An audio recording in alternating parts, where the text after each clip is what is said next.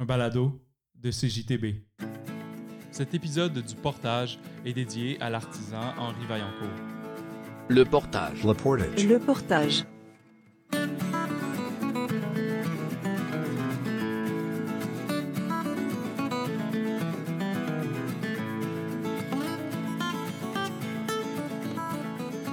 Greenville, New Hampshire, Henri Vaillancourt a 5 ans et finit la construction de son premier canot d'écorce. Il tient bon pendant une heure ou deux d'aventure sur les bords de la rivière Sauhegan qui traverse la petite communauté franco-américaine de Nouvelle-Angleterre. C'est le début d'une série de plusieurs centaines d'embarcations et d'une vie d'apprentissage. Depuis, Henri a parcouru le Québec et les provinces de l'Atlantique cherchant à récolter puis documenter les techniques de construction de canots des Cris, des Abénakis, des Micmacs, des Malécites et des Inuits pour en nommer peu. Habité d'un immense respect pour la culture et le savoir-faire des premiers peuples, Henri y consacrera toute sa vie. Détenteur d'une expertise désormais rare, les canaux que façonne Henri se retrouvent aux quatre coins du monde, enrichissant à la fois les collections privées et les musées. C'est le portage qui commence avec Henri Vaillancourt.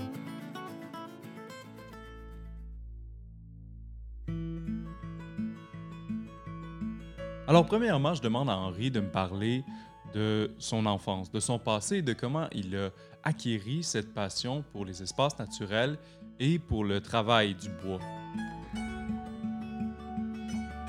Je suis né euh, dans le petit village de Greenville, New Hampshire. Euh, quand j'étais jeune, c'était une population d'à peu près 1300 personnes. Euh, puis, la population est à peu près à 75 euh, canadiens, euh, d'origine québécoise puis acadien aussi.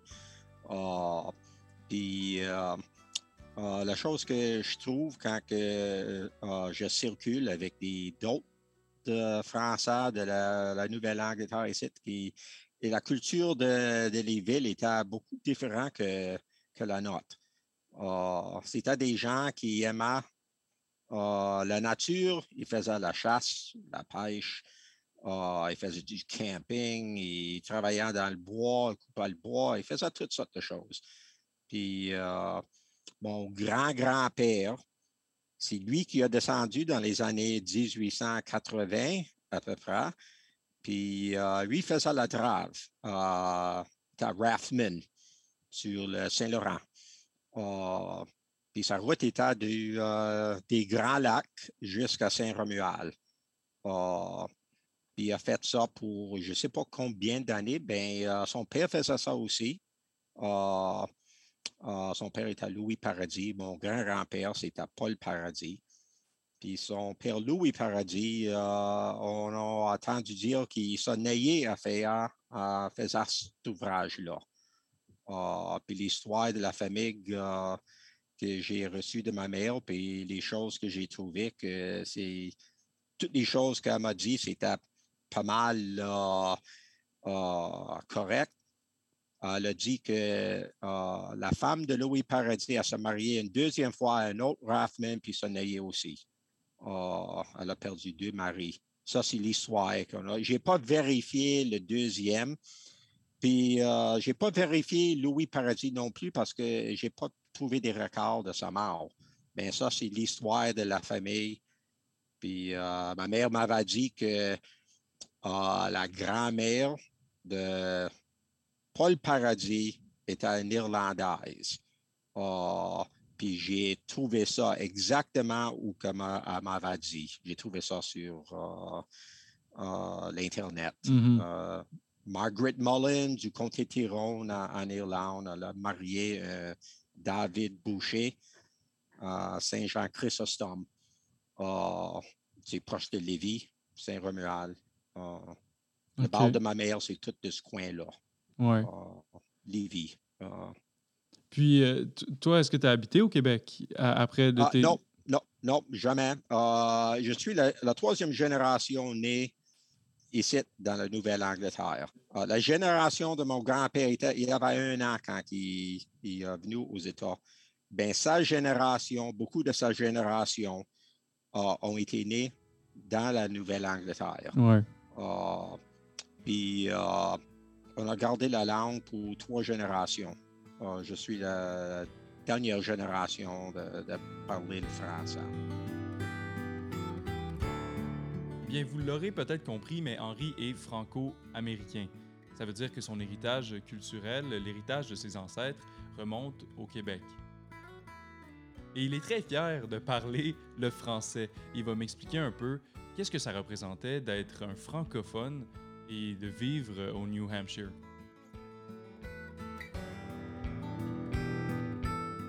Dans les années 50, on a commencé à voir l'influence de la télévision. Puis euh, dans ce temps-là, euh, les choses commençaient à changer. Puis aussi, j'avais beaucoup de cousins qui ne savaient pas parler euh, français. Puis j'ai appris l'anglais à, un jeune âge parce qu'on jouait avec eux autres. Puis euh, avant l'âge de 6 ans, je parlais assez bien en anglais. Ben, euh, je pense pas aussi couramment que, que le français. Hmm. Parce qu'il y avait beaucoup de mots que je ne savais pas quand je jouais avec les, amis anglais. Euh, ils disaient quelque chose. C'est quoi ça? J'ai jamais entendu ça.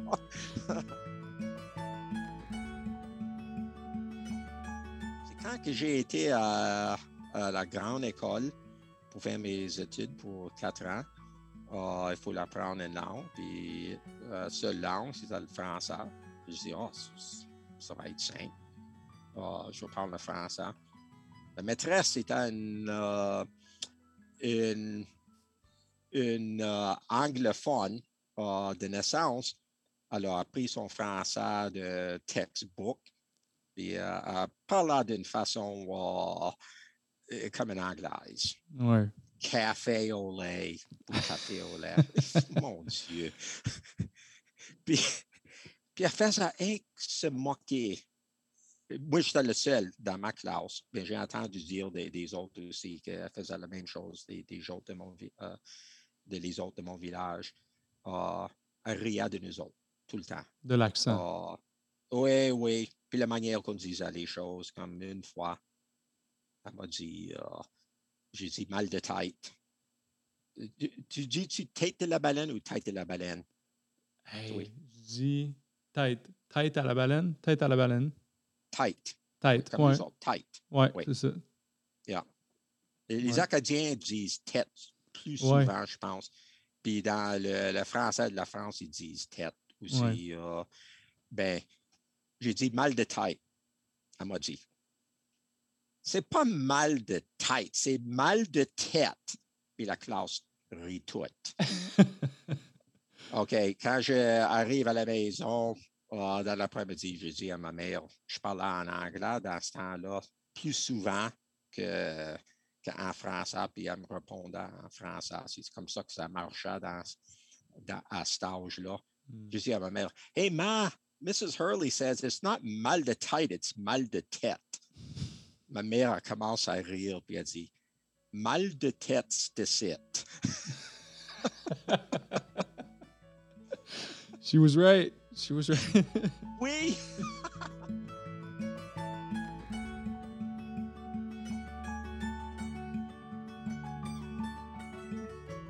Henri travaille toutes sortes euh, d'objets en bois, mais l'objet qui occupe euh, la plupart de son temps et qui le fascine depuis sa tendre enfance, eh bien, c'est les canaux. il va m'expliquer que c'est à 5 ans qu'il construit un premier canot.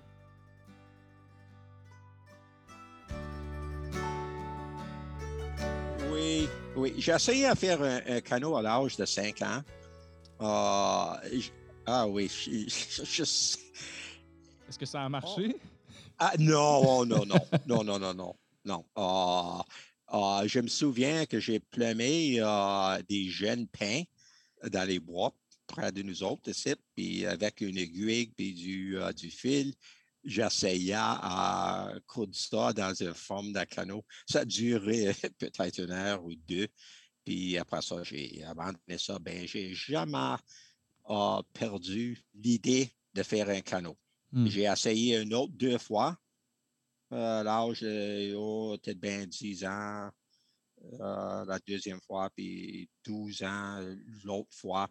J'ai encore pas réussi, ben j'ai été plus loin avec. Euh, dans ce temps-là, j'usais vraiment l'école, euh, euh, de boulot.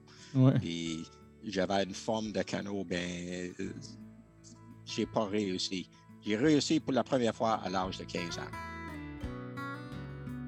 J'avais un article qu'un cousin m'a donné dans Sports Field, la publication Sports Field. Puis ça donna assez d'informations à le principe de faire un canot d'Écosse que j'ai réussi euh, euh, avec ça à l'âge de 15 ans. C'était un canot, c'est un canot, je l'ai gardé pour deux, trois ans. Il était assez utile. Mais il était pas mal mal fait. C'était pas un beau canot. Euh, mais ça flottait, puis j'ai eu du fun pour deux, trois ans. Il y a un gars qui a arrêté ici quand il a vu le canot il m'a dit d'un livre, euh, il m'a parlé d'un livre qui avait juste été publié par le Smithsonian Institution. C'est euh, euh, The Bark Canoes and Skin Boats of North America. Avec ce livre-là, j'ai fait un, deuxième, ben, ah, ah oui, un deuxième canot qui était assez bon. Et ça, ça a commencé. Après ça, c'était un après l'autre, après l'autre. La construction de canaux d'écorce est une tradition millénaire pour les premiers peuples de l'Amérique du Nord. Ce qui veut dire que Henri, eh bien, il avait le besoin, la volonté d'aller à la rencontre de ces communautés-là. Et au courant de toute sa vie, Henri va visiter un grand nombre de communautés autochtones issues de plusieurs nations à travers le Canada. Il nous explique un peu comment tout ça a commencé et comment leur savoir le fascinait dès le début. La première fois que j'ai visité des Amérindiens, c'était à Manawan euh, dans 1973. Euh, j'ai été, euh, j'ai rencontré César Newashif. Ben, 1973, c'était la première fois que j'ai rencontré des Amérindiens. aussi, j'ai été dans la même année, j'ai été à Golden Lake, puis j'ai rencontré Dan Sarrazin. C'était un autre euh, fabricant de, de canaux d'Écosse qui était bien connu. Ben, je voulais voir qu'est-ce qu'il faisait, ça, ça m'intéresse. il y a beaucoup de manières. Le principe est toujours pareil. Hmm. Euh, la manière qu'on construit un canot comme ça. Hmm. Euh, la manière que ça va ensemble, c'est toujours pareil. Ben, il y a beaucoup d'autres étapes que certaines tribus usent que d'autres n'usent pas. Uh, il y a toutes sortes de techniques aussi mm. uh, pour faire les choses, uh, pour faire certaines choses. Puis il y a des techniques qui sont très bons, très sophistiquées. Avec les Inuits de la, de la romaine, j'ai appris beaucoup. Ouais. C'était pas des canaux d'Écosse, c'était des canaux en toile. Un peu plus près de chez nous, plus près de la basse côte nord, eh bien, il y a la communauté de la Romaine, de Unamen Chipou. Et euh, Henri m'explique comment il s'est intéressé aux techniques de construction de canaux qui sont propres euh, au peuple Innu de la côte nord. Je suis invité par euh, un gars. As-tu déjà entendu de la fondation de Quebec Labrador Foundation? Oui, ben oui. Ah, ah, oui, avec, tu as connu Candy Cochran, je pense? Oui. Oui. Il y avait un pilote, sais-tu le bon mot? Pilot? Oui. Mm-hmm. Il y avait un pilote pour euh, le Quebec Labrador Foundation qui a entendu parler de moi, puis euh, il est venu me visiter, puis il a dit que si j'aimerais aller avec eux autres, il m'amènera pour visiter la Romaine pour voir s'il y a quelque chose que je pourrais faire des recherches sur. Mm. Euh, je ne savais pas trop trop de ce coin-là. J'avais visité les, les euh, puis j'avais fait des recherches avec les, les cris de Mestassini en commençant en 1976. Puis euh, euh, ben, les, les Inuits de ce coin-là, je ne savais pas beaucoup. Puis hmm. j'ai dit, ah oui, pourquoi, pourquoi pas? Puis dans l'hiver, je ne sais pas dans quel mois, le mois de février, je pense, j'ai été avec eux autres. puis ils m'ont laissé à leur remède pour une couple de jours. Puis j'ai regardé partout. J'ai. Ils, faisaient leurs canaux ici de la même façon qu'ils faisaient les canaux de Corse. Hmm. C'était pas un qu'un. Tout le village faisait ça. C'est pas un qu'un individu qui, les fait. C'est toute la population. Ouais. La culture est à forte. Ben, j'ai dit, ah, il faut que je revienne pour faire des recherches sur la raquette, sur euh, les canaux. Puis, euh, euh, on a retourné dans, en 78. puis, on a fait des vidéos sur la manufacture d'un canot, puis deux sortes de raquettes. les raquettes des culs de castor, tu connais-tu ça? Oui, ben oui. OK. Puis il y a une autre sorte aussi, c'est, euh, je ne sais pas comment on dit ça en français, ben, euh, en anglais, ils, les appellent elbow snowshoe. C'est fait comme les culs castor, ben, c'est plié en V, tout simple. OK. En cri, c'est au touche ça. Ça veut dire elbow, le coude. Dans, dans cette année-là, on a fait ces trois choses-là. OK. Uh, et Mathieu Mesdenapio était, uh, était extra comme euh, un, un, ouvrier. Euh, euh, la manière qu'il travaillait était bien organisée. Il travaillait vite et bien parfaitement. Oui, il y avait une expertise. là. Oui, il était, était, incroyable. On, a, on, avait déjà fait un record de un homme aimait stationner en faisant les, raquettes des culs de castor. Puis lui, il faisait des belles raquettes aussi. Uh, aussi bien que Mathieu Mestenapio, ben, ça lui prendra quatre fois uh, plus de temps. Il prenait son temps, puis il travaillait pas vite. Puis, uh, ben, le résultat était, était très bon. Mathieu était vite, il était organisé, j'ai jamais vu euh, quelqu'un travailler comme lui.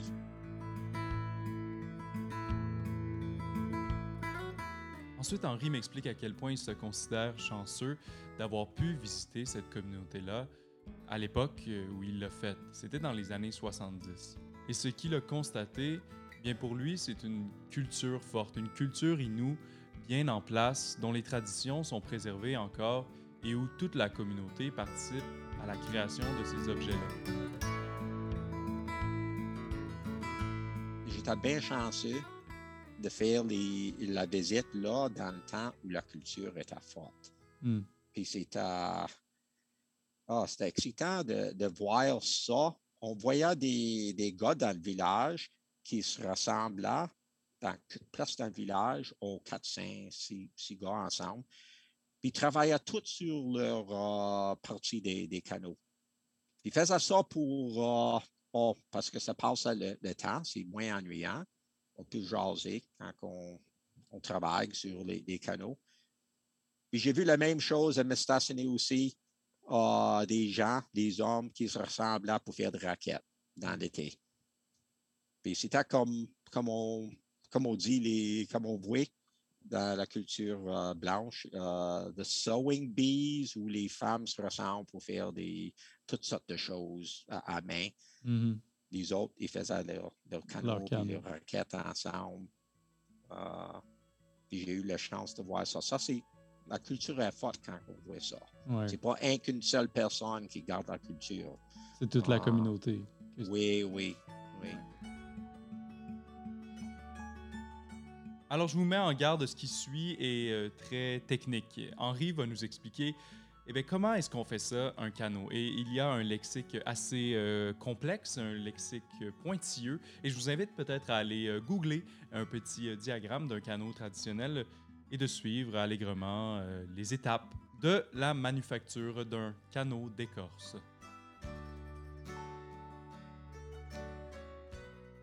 OK. Ben, pour commencer, c'est, on fait, il faut qu'on on rassemble tout le, le matériel, le bois pour. euh, et en mon cas, c'est. La plupart, c'est le cèdre. Étape 2. On commence par ça. Puis, euh, quand on a le temps, on prépare tous les morceaux. On, on fait les varagnes, les morceaux pliés, les Mhm.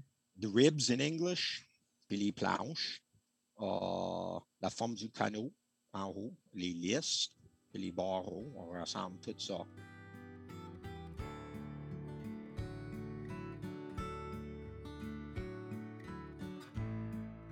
Étape 3. Et on commence par mettre l'écorce sur une plateforme ou sur euh, une place préparée sur, le- sur la terre, bien plate. Ou si on veut une autre forme, on peut changer ça pour que c'est pas plate, ça a une courbure un peu. Il y a beaucoup de manières de, le faire. Ben, on a une espèce de forme qu'on met sur l'écorce, puis on, on met des roches sur ça pour peser sur l'écorce, puis on plie l'écorce alentour de cette forme. Puis si l'écorce n'est pas assez large, euh, pas assez large, on, on coud des morceaux de- d'écorce sur le bord pour donner la, la bonne hauteur. Étape 4. Quand que ça c'est prêt, on peut attacher la, la forme euh, en haut, les lisses qui donnent la forme au canot. Euh, c'est attaché avec des clous, des chevilles de bois ou, ou et puis euh, la racine euh, d'épinette, c'est tout cousu. Quand tout ça est fait, euh, puis on met aussi les, les bouts, les étraves dans le canot. On, on met ça en place, puis on coud ça en place, temporairement ou finalement, ça dépend. On peut le faire des, des deux manières à, à cette étape. Étape 5. Quand tout ça est fait, on peut enlever le canot, ôte les roches, on ôte euh, la forme dans le milieu, puis à ce temps-là, on a un sac euh, d'écorce attaché à une. euh, oh, en anglais, un rim. Oui, oui, les- oui. Le, rim ben, of a basket. ouais. Oui. Ouais, ouais. Le bord du Oui. canot, là, finalement. Oui, le bord du canot. Mhm. Oui. Euh, puis euh, on nettoie tout ça. Euh, on, tout le sable, tout, puis euh, où que il y a des coupures pour former l'écorce, on met de la, euh, la résine et un morceau de, de butin ou de toile pour couvrir ça. Et ça, ça fait les, les coutures bien étanches.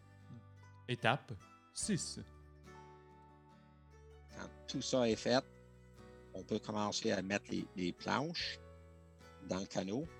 Puis les planches sont tenues en place par euh, les varagnes, les morceaux pliés. À ce temps-là, euh, on met seulement oh, une demi-douzaine de varagnes espacées dans le canot pour tenir les planches euh, en place. Les planches ne sont pas collées d'une- de n'importe quelle façon, sont seulement lousses dans, dans le canot. Euh, Puis c'est rien que les varagnes qui gardent ça en place. Les varagnes sont, euh, sont pris euh, dans le bord du canot, de la forme du canot, les, les, lisses. Puis euh, sont forcés euh, pour mettre la pression sur euh, les planches puis sur l'écorce pour étirer l'écorce puis donner la, la forme. Le canot est tout fait euh, avec la pression. Pour donner un exemple, qu'est-ce qui arrive si on prenait un couteau puis on coupait l'écorce euh, en haut de- des deux bords du euh, canot, toutes les planches puis toutes les, les varagnes vont tomber. Dans un canot d'écorce, les, les choses qui gardent tout en place, c'est l'écorce. Ou dans le cas des Inuits qui usent à le- la toile pour le faire, c'est la toile qui garde tout en place. Bon, vous allez comprendre qu'il n'y a pas six étapes pour faire euh, un canot. Ce serait un peu ridicule. Il y a une infinité de petites pièces à manufacturer avec précision et ensuite à monter pour que tout ça tienne ensemble par euh, la magie, apparemment. Alors, euh, je demande à Henri, eh bien, combien est-ce que ça prend de temps construire un canot comme ça? C'est c'est pas fait tout, euh, tout au même temps. C'est c'est dur à dire. Ben, euh, euh, puis ça dépend aussi comment bien qu'on fait le canot. là. On peut le faire d'une façon plus crude, comment on dit, plus, plus rough, Ouais. ou l'on peut le faire bien sophistiqué avec des, des belles formes. Au moins une couple de semaines jusqu'à un mois, un mois et demi. Euh, moi, je prends beaucoup de temps. Là. Je, je, euh, passe beaucoup de temps à faire les choses aussi parfaitement que je peux. Euh, et j'aime faire ça comme ça parce que euh, euh, il y a plus de craftsmanship dans ça. Et des types de canaux, il y en a plusieurs, il y en a plusieurs euh, dimensions aussi. Et je demande à Henri, quel genre de canot est-ce que lui, il faisait?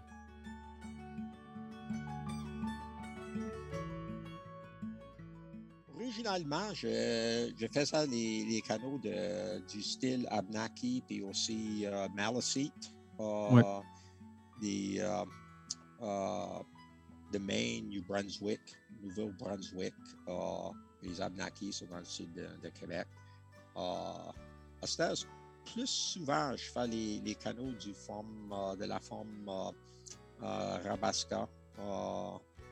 et des canaux qui ont été usés pour la traite des fourrures.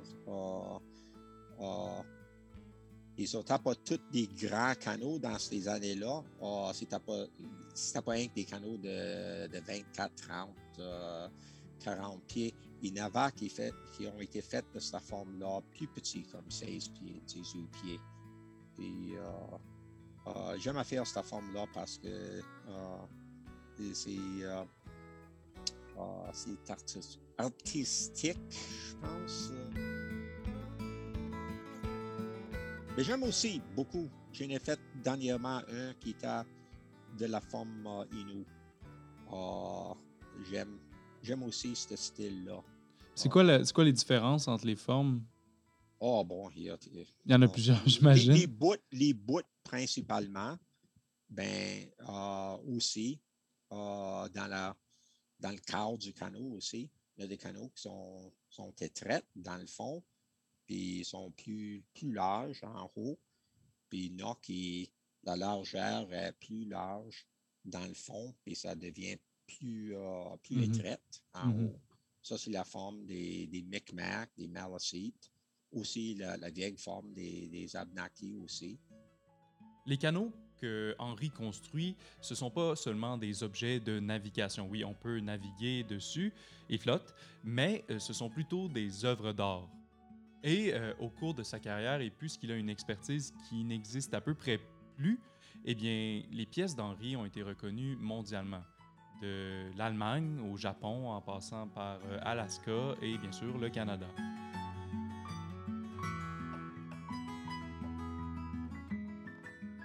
C'est pas un que dans, dans le Canada puis aux États. On voit ça dans l'Europe, en Russie, au Japon. Ah, il y a beaucoup d'intérêt Hmm. dans ça. C'est c'est le résultat des, des publications pour commencer, puis après ça, encore plus, l'Internet. Ah, ça amène la culture des Amérindiens partout dans le monde. Ah, il y a une coupe dans des musées au Japon, ah, en Angleterre, en Suisse, ah, tout partout au Canada, puis au, dans les États. Puis en Europe, en France. Ah, en Europe, on voit que l'intérêt dans les canaux, c'est dans le centre d'Europe ou le nord. Ouais. On ne voit pas d'intérêt en Italie, en, Grèce ou en Je penserais pas. Espagne. non. Ah? Ça ça m'étonne pas, on dirait. Oui, oui, c'est, pas de leur. Peut-être que nos cultures se ressemblent un peu plus au, les- Oui, oui. au nord, tu sais. Oui, oui. Ensuite, Henri m'explique que le travail de toute sa vie, eh bien, c'était ça, c'était de documenter ces techniques-là pour qu'elles persistent, pour qu'elles continuent d'exister dans l'histoire. Et il m'explique que ça n'a pas toujours été facile. Bien, les, choses que j'ai faites avec euh, les Amérindiens de, partout, euh, euh, Mestassini, Maniwaki, euh, Manawan, puis La Romaine, on a fait beaucoup de euh, vidéos euh, pendant une quinzaine d'années. Euh, puis euh, on a trois vidéos, puis on a fini euh, dans les années 80. Puis après ça, on a, on a venu à un point où on était, comment on dirait ça en, en, en français, ben en anglais. We were burned out. Ouais.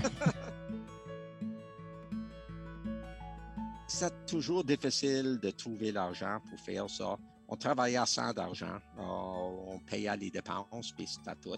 Euh, puis ça prenait beaucoup euh, d'organisation pour faire ces, ces voyages, pour amener tout ce qu'on on, on avait besoin pour faire les, les vidéos. Et euh, dorénavant, Henri, oui, il construit encore des canaux d'écorce, mais il passe une grande partie de son temps à digitaliser tout ce qu'il a amassé au fil des années. Des milliers de photos et des centaines d'heures de vidéos enregistrées sur du film.